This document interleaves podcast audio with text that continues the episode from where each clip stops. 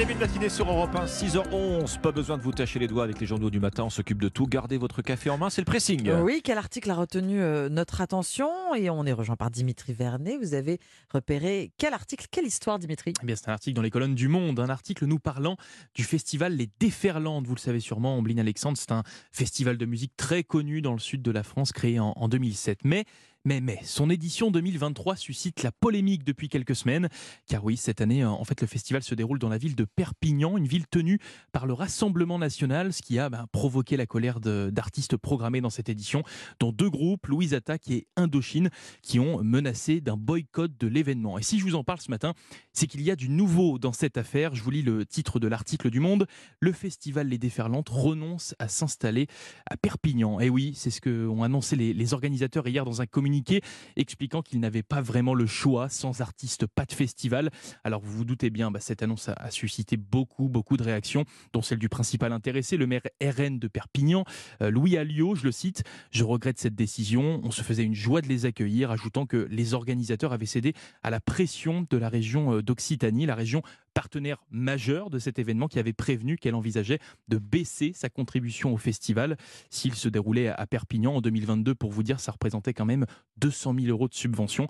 Et donc voilà, le festival des Déferlantes va donc devoir déménager et trouver une nouvelle ville pour pouvoir accueillir du 6 au 9 juillet 2023 les nombreuses célébrités nationales et internationales. Le festival des Déferlantes renonce à s'installer à Perpignan, c'est à dire dans le journal Le Monde ce matin. Bon, et on ne sait pas encore où les Déferlantes euh, se, se, produiront, lieu. Peut-être hein. à Argelès-sur-Mer, qui était la ville d'origine oui. de, ce, de, ce festival. Hmm. À voir. Votre sélection, Bin, ce matin Qu'est-il arrivé au Dr Moy?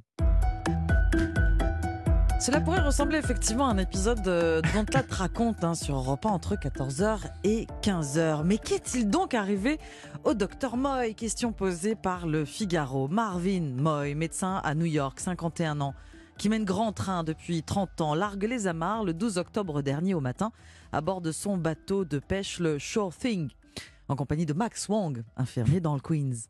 Après une journée de navigation pendant laquelle la pêche était plutôt bonne, les deux amis prennent le chemin du retour à la nuit tombée. Mais voilà, le Sure Thing ne rentrera jamais au port. Seuls sont retrouvés des débris et une large tache d'huile ainsi que Max Wong, mal en point, mais vivant, pas de traces en revanche du docteur Moy. Max Wong parle d'une collision entre leur bateau et un navire de grande taille. Des recherches sont lancées, elles durent 30 heures. Seule la balise de, la balise de Marvin Moy, qu'il conservait en permanence sur lui, est repêchée. Problème, personne ne croit à cette histoire de collision. Il se trouve que le docteur Moy a été inculpé neuf mois plus tôt pour complicité dans une fraude aux soins ah. de santé dont la somme s'élève mmh. à 100 millions de dollars. Ouais, Depuis ouais. 5 ans, il est empêtré dans un divorce douloureux. En jeu, la garde de sa fille de 12 ans. Il doit 69 000 dollars au cabinet d'avocats qui le défend, cabinet qui, à son tour, lui intente un procès. Un sacré revers de fortune donc pour ce fils d'immigré chinois qui a grandi dans l'arrière-boutique d'un restaurant de Chinatown. La tragédie en haute mer, les autorités n'y croient pas, surtout qu'aucun navire n'a signalé un accident cette nuit-là dans cette zone. La thèse avancée, c'est celle du délit de fuite. Un avis de recherche a donc été lancé. Cette disparition du docteur Moy fait écho avec un autre fait divers qu'on connaît bien chez nous, la disparition en mer au large de la Bretagne en septembre 1999 du docteur Godard. Voilà, l'étrange disparition du docteur Moy, une histoire aux airs de polar. C'est dans le Figaro aujourd'hui. C'est ce que j'allais dire, c'est un scénario de film euh, Totalement. hollywoodien, votre, je, votre histoire. Et je vous ai raconté qu'une partie de l'article. Ouais. hein. Il y a d'autres détails. Je vous invite vraiment à le lire, c'est un régal. Dans avec Figaro, le café, ça va très bien. ça va très bien avec le café. C'est votre tour, Alexandre. Quel Bah, article? Vous savez qu'on parlait tout à l'heure de cette euh, bonne nouvelle pour la planète sur Europe 1, la couche d'ozone qui Ah se régénère au-dessus de nos têtes. Alors au ras du sol maintenant, dans les sous-bois, là, dans les herbes hautes, bah, les nouvelles ne sont pas aussi bonnes malheureusement. C'est un phénomène invisible, mais un phénomène qui illustre bien malheureusement la chute de la biodiversité dans nos campagnes. Le hérisson est en train de disparaître euh, Ah oui. dans les campagnes françaises. Depuis 60 ans en fait, leur population a été décimée essentiellement par les pesticides et, et la bétonisation, l'artificialisation des sols, au point qu'aujourd'hui en France se pose ce matin cette question. Nos enfants verront-ils encore des hérissons? Ah oui, Si vous marchez en ville, bah, euh, c'est vrai que vous allez tout, souvent tomber sur des pigeons, Oui. Sur des rats vrai. parfois. Des petites souris. Si vous marchez à la campagne en forêt, est-ce que vous êtes capable de vous souvenir de la dernière fois, de votre Mm. dernière rencontre avec un hérisson ça fait très longtemps, C'est hein. pas, Ouais. pas tous les jours.